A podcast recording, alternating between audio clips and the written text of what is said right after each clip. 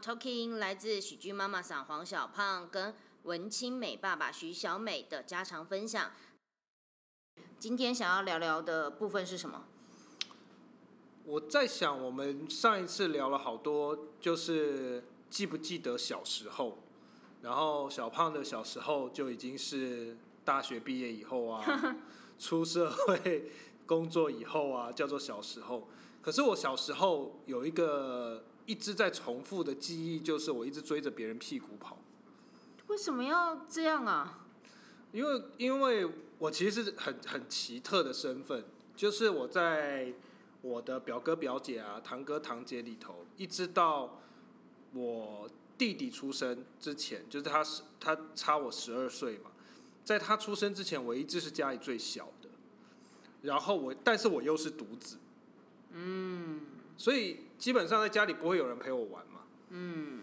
然后呃等到。我脱离那个婴幼儿阶段，希望可以有那个同才的时候，我最希望的一定是身边的这些哥哥姐姐啊，都可以跟我每次看到他们玩的很开心，呃，我就想要参与。可是他们都比我大，最最少的跟我差一岁了，那个当然就是跟我同年纪，但最大的跟我差七岁，甚至十一二岁都有。所以其实等到我能够跟他们玩的时候，其实我还是不能够跟他们玩。因为他们永远有他们要玩的东西，他 他们有他们呃看的东西跟我不一样，然后他们喜欢的东西，就是他们的阶段都走的比我前面很多，所以我永远就在后面一直追，一直追，一直追，一直追。所以其实像这样子的一个小孩，呃，在一个算是孤单的环境下长大，讲讲好像我们家小宝。是啊，就是呃，但是因为小宝现在因为。这几年疫情的关系嘛，嗯，其实呃比较真的很少像我们小时候那样子，比如说家里附近的邻居啊，然后呃幼稚园的同学可以大家聚一聚，然后我们比如说周末跟某一个家庭或什么，就是这种。其实就算是疫情节没有疫情，我们也很难周末跟大家出去玩。我想如果没有疫情的话，我们是可以多一个这个规划的选择。就是虽然我们都是周末忙，但是说不定可以拼一下。可是现在因为有疫情，那个拼的那个呃鼓动机就变得少很多。甚至是比如说周间晚上，因为我会做饭嘛，所以其实周间晚上如果是没有疫情的，我我想我们跟我们身边的人都维持着某一种还蛮友好的一种联系关系，所以我甚至都会觉得说。带着跑没有那么难呐。对，带着跑，或者是呃跟呃他的幼稚园的同学可以有一些互动啊，或者是在来我们家里玩啊，或我们去他们家里玩啊。我想这些都不是一个太大的问题。可是真的有疫情之后，这些社交会少非常非常多。那小宝真的是从呃上了幼稚园之后，就只有去幼稚园，然后就回家。然后不然就是跟我们在一起，然后，基本上他很少所谓属于他的跟小朋友有私自社交的时间。所以今天要聊的就是类独子的心声，因为你算是类独子，因为你十二岁才有弟弟，那时候已经脱离，就刚好我弟弟就跟我是一样的，就再一次经历我的那种感觉。对啊，因为他直接一一出生之后，他的哥哥已经十二岁了，像我表姐很早就生小孩，所以。我弟弟基本上小时候在成长过，等到他可以玩的是我的表姐的小孩了，等于说是他的下一辈了。嗯嗯嗯。那这个这个也很有趣，就是说，所以他其实，在有他的下一辈的时候，他已经是做一个哥哥了，他根本没机会做那个跟屁虫，就是跟在后面，因为差太多了。其实像这样子的一个状况，我们呃，我我每次听小美在聊到她的表哥表姐啦，或是堂兄弟姐妹的时候，对我来说都是一件算是新鲜的事，因为呃，你还蛮长。就周末，其实要么就双周末，要么就每个周末，至少都会有一次跟表哥表姐们相处的机会。但是我的小时候这一个部分真的还少，一年一次吧，就是堂哥堂姐这样子的状况。所以，这样看起来往往比较天龙人。没有，可 是其实你从头到尾都是在我从头到尾都在台北长大的，在台北长大。所以我我要说的概念是说，如果我们呃从家庭环境没有提供那么多的社交环环境，因为现在非常多的家庭都自己处理自己的事情，嗯，所以比较不像小时候的呃爸爸妈妈的大家庭那样的感觉。不要说自己的兄弟姐妹，甚至是表哥表姐，也不一定那么长。我的长的频率是指一周会有一至少一次的这种感觉的话，那实际上我们在人际相处应该会有一点点缺乏的感觉吗？对，其实呃，小时候长大过程，哪怕我我刚才已经讲到说这么频繁的跟呃表哥表姐他们相处，那可是都还是会有很多的人际困难，可是。我长大之后回想这件事情，我会渐渐发现，好像不是只是这个外在环境造成我的人际困难那所以你的人际困难出现了出现了什么？还没有听懂？还没有听懂哈，就是我反而会觉得是一直没有人教我要怎么样子可以交朋友。交朋友。哦。就是。那你交朋友的方法是什么？讨好。那讨好是怎么样讨好？哦，我我讲一个最经典的例子，就是我以前呃，大概一直到我国小六年级毕业，我的每天就是大概从三四岁开始，我的每天的零用钱就是十块钱，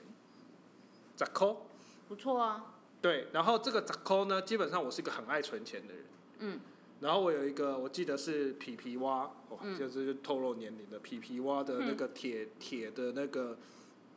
这个存钱筒。所以就会一直十块十块十块存进去，然后呢，我非常多的，因为暑假会有台中的表哥表姐会上来，嗯，所以我非常常就是在一个暑假，每次就是可能一整年，很 很像现在的股票投资，就一整年好像有一个季度，那个钱就会突然间花完。干嘛？好，就是买三色豆花啊，哦，买炸鸡块啊，哦，然后请大家吃啊。然后或者是买一个什么东西，就是大家一起玩呐，但其实那个东西根本不是我要玩的，就我买他们会玩的东西给他们玩。在暑假的时候。在暑假的时候，然后那个存的可能三四百块钱，或者是存了就是呃一两千块钱，就会在那一个暑假的结束之后突然间归零。嘿，所以你打算就是存钱，为了暑假可以花，可以开销，这样子。蛮符合双呃狮子座的个性。没有，还有 发生一个更经典的事情，就是就是所有的表哥表姐都记得的一件事情，叫做大富翁跟五百块事件。那是什么？就是呢，我小时候偷钱。嗯。就是有一次，我还记得在呃，因为我外婆家是一个独栋的一个一个透天厝，然后二楼就是一个大客厅，然后呢，我还记得那个场景就是外婆的外套。披在沙发的后面。那我们都知道，外婆身上无时无刻都有钱这样子，因为家里有两个地方有钱，一个是外公外婆做生意，就是剪头发的楼下的那个收银台的那个钱。但那个东西呢，就是你只要拿，因为外公外婆都在，所以就在就是外婆的口袋。然后。就小朋友都知道这种钱放哪里，这对吗？你们家是不是这件事怪怪的？然后这个外套的口袋就披在这个沙发的后面，所以我就在里头一捞，哇，五百块！一个一天只有十块的人来讲，五百块就是五十天。嗯。然后你那时候呢，为什么会想偷那五百块？我的心里下的决定是非常清楚的。嗯。就是有这五百块。我可以去买很多他们现在正在玩，因为那一个暑假他们最流行玩的是大富翁，嗯，而且是很精致的那种大富翁，不是那个那个小小一盒的那种，就是嗯，就高级高级版的大富翁，有点像酒店大亨的那种大富翁这样子。所以连小时候小朋友玩的大富翁高级版的也是酒店。对对对，所以我就我就我就去买了一个大富翁，然后刚开始呢，大家就呃玩我的大富翁，然后玩的很开心。可是呢，大富翁只能几个玩，四个人嘛。学呃，所以你表哥表姐超过我表哥表姐就是四个人，，OK。所以我又啊再一次做了一件蠢事，就是哦我买了一个东西，让他们更沉迷于其中，然后你又加入不了他们，然后我就在外面，然后就越看越生气，越看越生气，就觉得这是我花钱买的，而且这是我偷钱买的，然后非常生气，非常生气，然后我就突然间在那一刻，我就突然间化身哥吉拉，就是我就像哥吉拉一样，就是突然间大吼一声。然后就是你们都不让我玩，你们都不让我玩，然后我就像哥吉拉一样，整个走过那个，就是城市城市那个大富翁酒店，大富翁所有的东西上面盖不是都会有盖那个房子嘛，我就全部把它都推掉，就表哥就把我整个抱起来，因为那时候很小嘛，整个抱起来，然后因为他们在四楼，我我我住的地方在三楼，他要把我从四楼抱丢到三楼去，然后就从四楼把我整叠的那个大富翁，就从楼上这样子整个全部像撒撒撒纸钱一样。嗯，就哗啦啦就从全部从四楼丢到三楼来，嗯。然后就四楼的门就这样嘣关起来，哇，你最需要的就是跟他们一起玩了。然后而且还是偷钱，然后重点是、这件事情就在那一天被发现了，嗯，一并爆开。因为你怎么可能有钱去买大那个高级版的大富翁？嗯嗯嗯。所以那个东西的而且通常小朋友都这样子，嗯就是先哭这件事情，他就会一直哭一直哭，哎、比如说不哭，大家都不让我玩，不让我玩，还欺负我，还把我丢到楼下去，哎、那你为什么会有大富翁？就对，就是这个，就是这个，就是，然后就别康了。啊，这件事情在我你不哭还好，还没人发现，对都没有人发现。。然后这件事情就在我的人生里头有一个非常，其实好多好多这样的事情哦，非常多。然后那我们我的那个主旋律呢，就是一直重复的主旋律，就是当他们这样对我呢，我外婆知道，或者是他们的爸妈，就是我的舅舅啊，他们知道呢，他们就会去修理这些表哥表姐。就是你哦你不让你不知道，然后就就会造成他们对我的那个排挤感。嗯，就是跟你玩又不知道玩什么，因为有时候年纪落差，然后你也听不懂，你也玩不起来。可是不跟你玩又会被被修理。对，所以就变成说，其实我就变成一个很讨厌的人的讨人厌的角色啊，嗯，是不是？其实这就是一个非常讨人厌的角色，爱考跟爱对喽，嗯。然后又会带来麻烦，然后又嗯。就是怎么样，他们好像怎么做都不对，所以我其实长大的时候，以前我很很心里过意不去，就是你们怎么霸凌我这样，可是越长大我越知道，其实这种讨好的人际关系啊，对于那些被讨好的人来讲，他们并没有真的很舒服。啊，他们其实越看越越看这种角色，会觉得越讨厌。那个但是你竟然学到的是这么高深的学问，讨好跟被讨好之间的关系啊，这个会不会绕圈？其实没有哎、你想想看、哦，我们去看那种那种呃电影，那种歧视的人，他其实对方越卑微的时候，他反而会升起的那个厌恶心，比起对方其实是用一种非常平等的态度彼此对待的时候，那个厌恶心会更大。因为有一种感觉是你你把我放在一个好像加害人的身上，可是我就就只是就只是没有想跟你玩，然后我就突然间变加害人了，我到底，对，然后就越来越讨厌你。就越来越讨厌，然后中间就会开始，我觉得中间就会开始结很多的心结，就是哦、这种要挖疮疤、挖对，有旧账一件事情，一件事情，就是啊，这件事情你还有被骂，那件事情怎么样怎么样，然后这些东西呢，在没事的时候呢，它都是隐藏在底下的，嗯，然后等到你们关系一出现什么的时候，那个讨厌是突然间来，就是哦，又来了，又来了，不要把他赶出去好不好？不要不要再不要不要再来这种事情了。下次谁再跟他玩，我就不跟你好。对对，其实就是这样子。那我小时候就反复的在这种事情上面一直在受伤，然后那为什么你会有这么讨好性的性格啊？其实跟刚才讲的一样啊，就是因为很孤独啊。如果只是教你教你怎么样子去得到就是跟人家一起玩的方式，这个其实是无效的。永远就是你只是在做说更好的讨好，更有技巧的讨好，然后更有效率的讨好。交朋友到这个议题啊，呃，怎么样可以让小朋友懂得怎么去交朋友这件事情？呃，我们现在已经延伸讨论到说，其实很容易让小朋友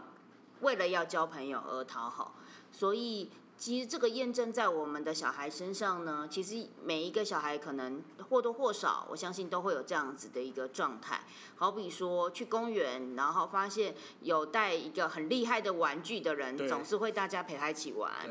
那所以小朋友会回头来跟我们说，那我们也要带有更厉害的玩具哦，像这样子的，我相信是很多家长的困扰。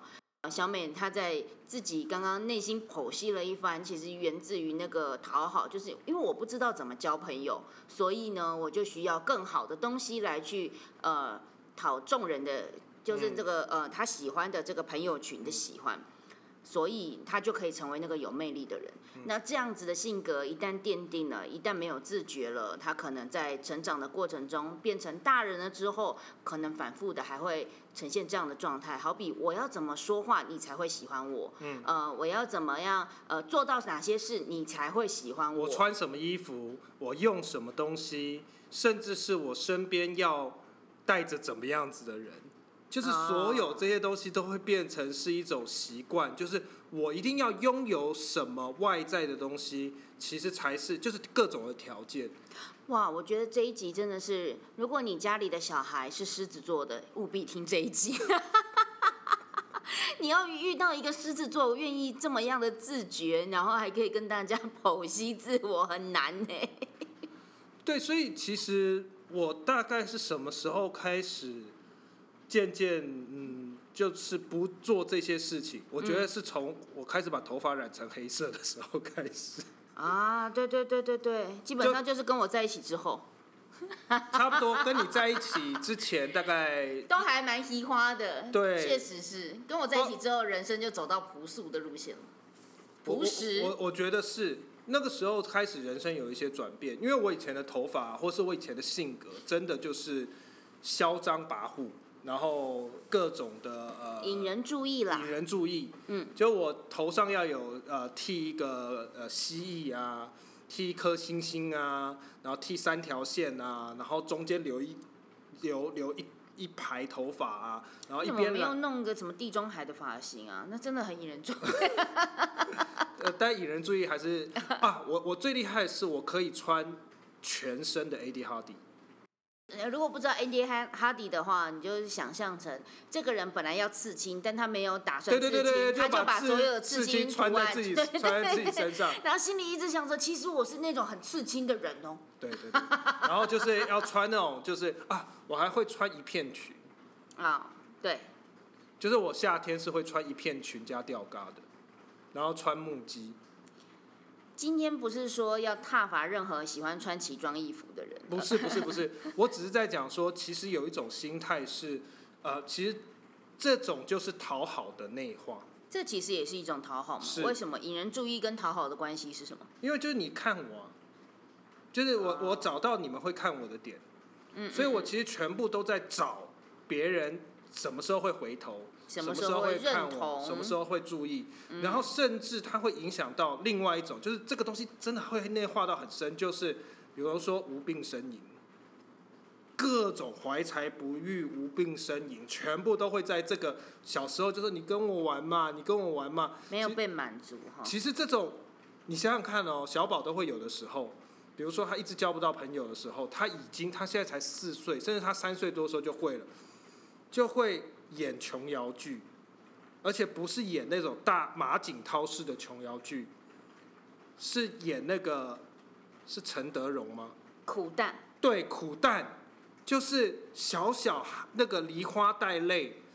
嗯，然后走到一边，然后手这样子像个鹌鹑这样窝起来，然后走到一个地方，然后坐下来，然后这样，哼，然后你走过去，他还会再把那个角度转一转，转到背对你这样，哼，继续哼，就是这一种怎么，啦？他就是要人家说你怎么啦？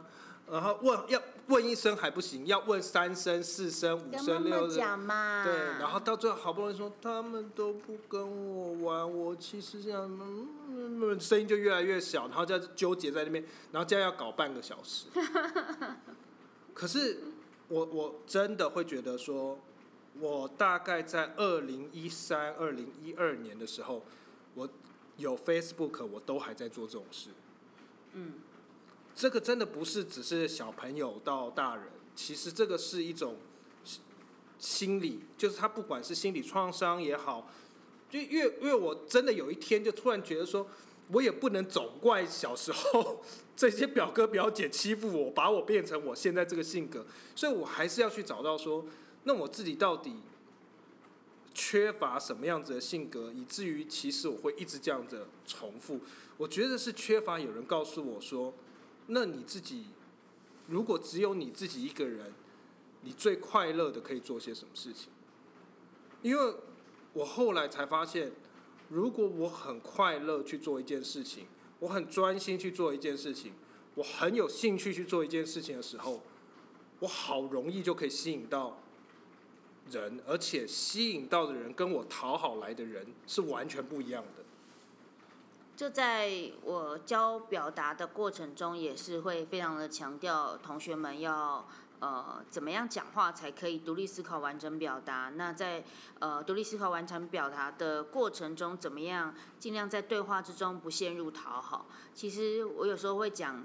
就是你讲话要有底气。你其实如果很知道自己在讲什么，自己是一个什么样的人，你端出来的话，你的思想就是这个样子，而且你对他是有信心的，基本上你就比较不会每讲一句话就就是有一个试探，想要看看大家的认同，然后你再讲下一句话。所以呃，它其实蛮奠定于你对于自己是有安全感的，自己的说话。不管是说话或自己的存在都有安全感，所以小美刚刚分享的是她的某一块没有被满足的、没有安全感的时期，像是一个阶段，然后跨过了，然后再回头反刍自我。可是很多人其实没有办法经历这一个反刍自我的过程，所以更多的纠结伴随他他到可能更长辈了，然后就会把这件事情就是在加诸于下一代，就是。就是呃呃，比如说我没有当成什么，所以我需要你当成什么，呃，或者是永远都在讲一个某一个辉煌时刻，然后另外一种就是一直在悔恨，就是说一直在告诉你说，其实其实你会发现哦，很多长辈的悔恨其实跟小宝的讨拍是一样的，嗯，就是我没有被怎样对待，他们都没有怎样对待我。你不知道我其实做了多少努力，其实很多很多很多这样子的性格。可是我我常常会觉得啊，这个这种心理活动其实会一直把人卷到一个某一个自己的时空里头，然后他会更让你这一个人被其他人孤立。就是我刚才讲的，你越是要去。拉这个来帮你跟另外的人在一起，比如说拉自己的妈妈去跟人家讲说，哎，你们跟他玩啦，然后怎么样怎么样，其实你越被孤立。所以那个讨拍，其实越拍，其实大家对你这个人呢，就越觉得，哎呦，就是他他是一个漩涡来的，就是每次进入他的这个世界都要跟他聊这些东西，就是要让他舒服，要让他觉得什么，然后我们才能。好像有一个不平等，一定要先被米平，然后我们才能够好好的就是一起玩。所以今天觉得好累哦，为什么不能一刚开始你玩你的，我玩我的，然后我觉得你好玩，我就找你玩，然后你觉得我好玩，你自己来找玩，就自己讲嘛，就是其实是这样子的心态。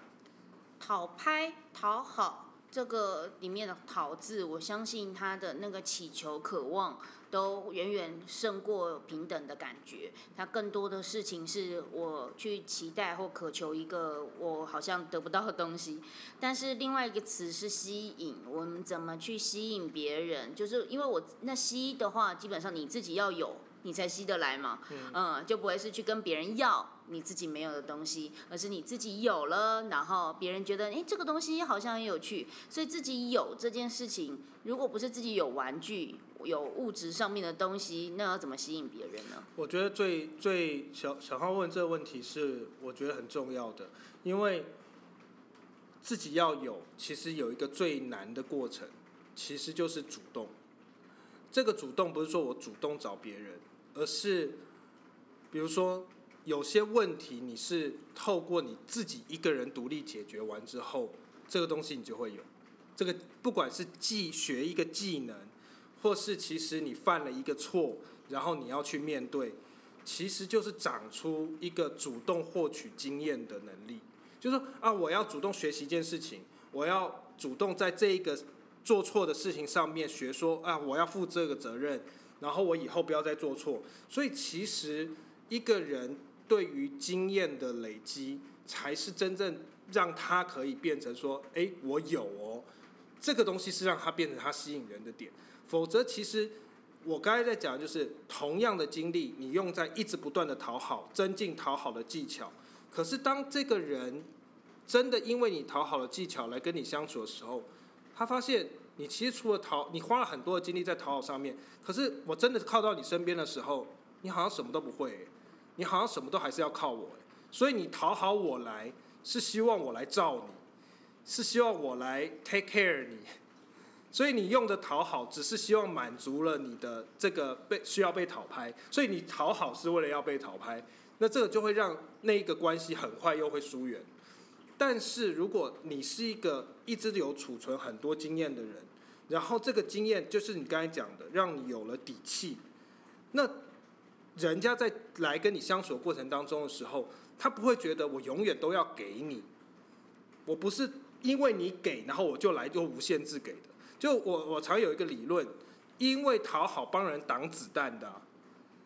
那个人就算要还你恩情，他还你一辈子，他都会觉得很痛苦。就当初干嘛不让我自己死掉就算了？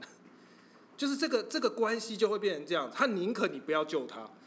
所以这个讨好，可是如果今天你是已经有的，你不是说哦，我因为要怎么样，所以才怎么样的时候，那个人来到你身边，他会觉得很舒服，而且他是真的看到你有，他才来到你身边的。所以这个东西，那怎么样？他。挡子弹才会让人家舒服啊！就挡完子弹就挡完啦。就是挡子弹是一件啊很单纯的事。挡子弹是一件很单纯的事情。我不是因为要你感谢我一辈子而挡子弹。对。我是觉得你有活着的价值，我我想为你挺身而出。对，其实你我我我不知道大家身边有没有一些长辈，就是会有这个情绪勒索的这个状况，就是我为你做了这么多，你怎么会不听我的话？就是这样子的一种，所以你会觉得很痛苦。就是我确实那个时候是很需要，但是我领了你这个情，好像我要还一辈子的这种，不管是不是父母，就是这种感觉会让人家觉得很辛苦。其实还是会回到一件事情，就是那当初给这个情，到底是一种独立性的，就是我是主动性的，我觉得你需要，所以我给你，还是其实我给了之后，我最希望的是你能够服从，能够听话，能够照着我想的做，也能够尊重我，能够怎么样，能够怎么样，能够怎么样。给予本身是很单纯的一件事情，我怎么给的很开心，因为我本身就很享受给。跟我给了之后有期待，好像两回事。我们怎么样交朋友？如果我们的社会经验不够多，呃，比如说我们的底气还没有长出来的时候，像小宝还小的时候，我们怎么培养他？我自己印象中一个蛮有趣的事情是，他在呃两岁三岁的时候，呃，他还。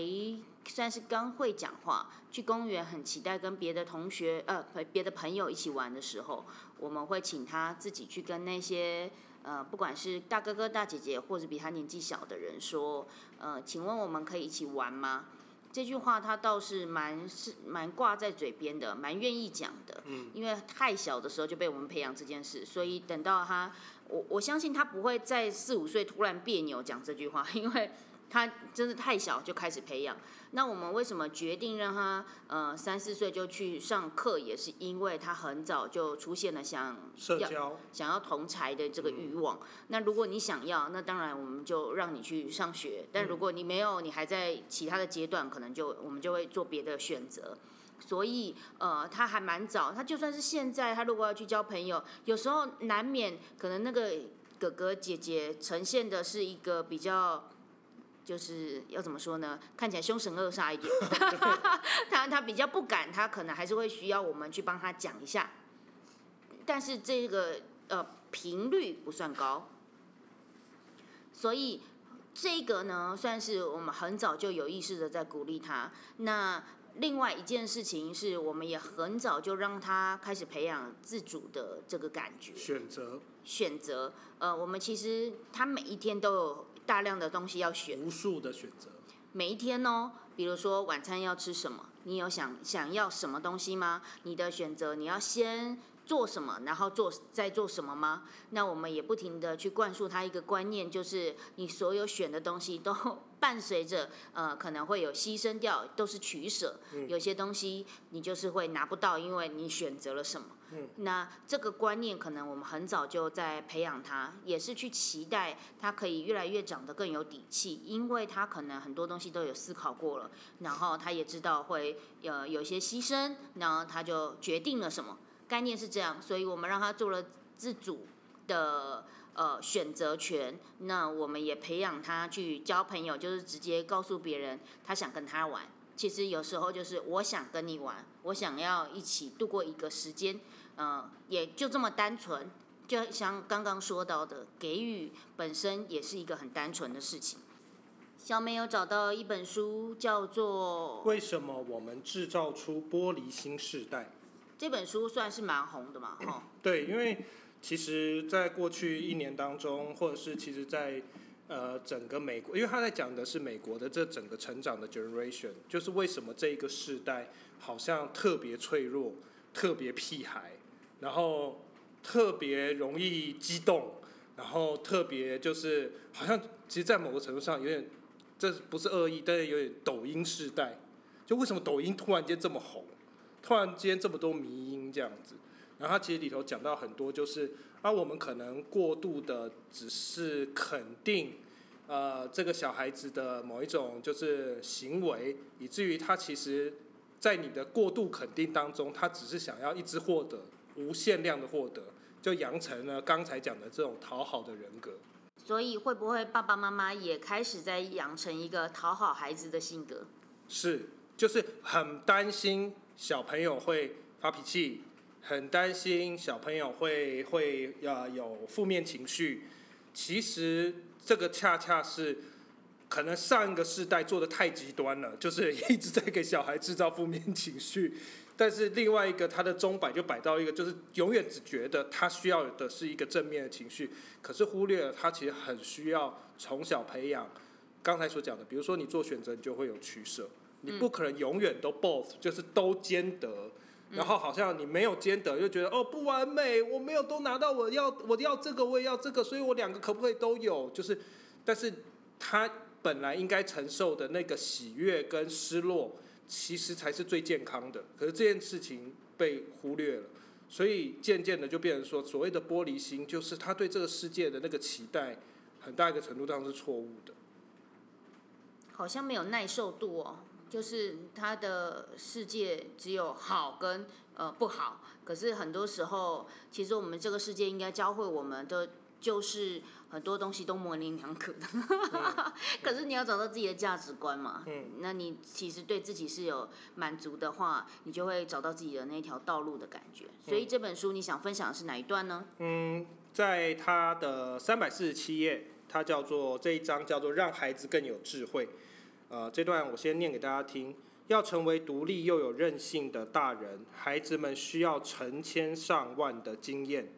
这份礼物起于你愿意承认孩子需要一些没人安排、没人看管的时间，以学习如何自行判断风险、练习处理挫折、沉闷、人际冲突等等。所以其实要安排他自己一个没人看管的时间。其实我觉得没有到那么极端。就当然他说，其实呃，你还是要为孩子的人身安全负责。可是像那书里头讲的，就是像刚才小胖讲，你需要让他自己去跟小朋友沟通，说我想跟你玩这件事情。嗯，你不能每一次都帮他帮他处理完。嗯，所以其实他里头讲到一个很重要，你不是帮他预备好路，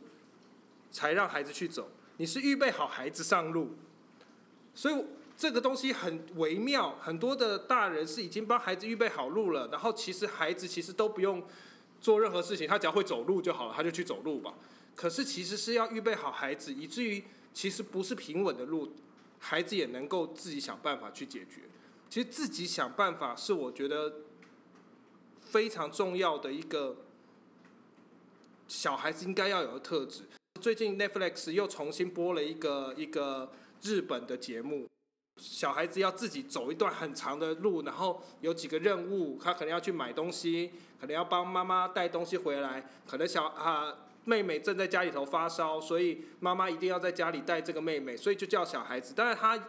就是有所谓的防护他的人身安全，因为有那些摄影师啊，有人跟着他。可是绝大多数的时候是让这个孩子独立去面对一些呃任务啊，要处理的问题啊，他自己跟自己内心的纠结。我要这个哦，我看到这个超市有别的我平常很想吃的东西，诶，可是妈妈告诉我说我其实要买这些东西，或爸爸告诉我说我其实要拿帮他拿这个东西，就是很多的这个千回百转，在小孩的心里头开始有运作的时候，这些东西都会成为很好的经验，因为这些东西就是刚才所讲的，他知道怎么做选择。这是日本的一个好像习俗文化，就是第一次的跑腿这样子。嗯，那对于他们对于第一次跑腿就成功或者是任务圆满的完成，然后或者是有一些不完美，但是呃起码完成，至少安全的回来，嗯、那都可以很值得给予鼓舞，而且小朋友也会有成就感。嗯那对啊，我们有有时候对我来说，那是一个很疗愈的节目。嗯，就是你会感觉得到，就是这个过程，即便不完全那件事情成功跟不成功都不要紧，是那个小孩突然间心里头产生了很多，其实只有我们认为只有大人才会产生的那些在做选择的时候的纠结，那些纠结是我认为是给小孩很棒的礼物，很重要的东西。但是我们这样子听完，觉得好像我们给小朋友很多的自主权，然后我们又很难啊，觉得做大人很难，做家长很难，给他自主权，可是又要帮他安排好，让他不至于受伤。那其实蛮多东西听起来小美很很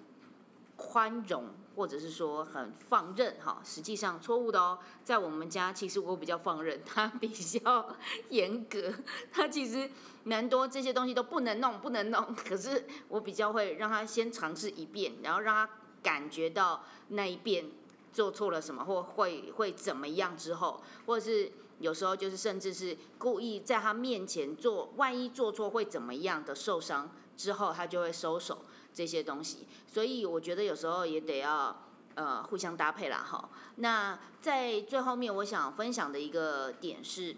呃，稍早看到，其实为什么要生小孩？生小孩到底有哪些好？我们都可以数出那些生小孩的不好跟缺点。可是生小孩有一个好，倒是今天觉得很值得跟大家分享的，就是我们因为有小孩而一直在学习。如果我我跟小美就属于没有小孩的那样子的一个伴侣状态的话，我们可能比较容易停顿。但是因为有了小孩，那我们要重新陪他一起学习，那很多东西就会去回溯自己的小时候，我到底是怎么样成为我的，然后很多东西就也因为他而修补了自己。所以如果我们保持着这样的心态，可能我们就不会觉得小孩剥夺了我什么。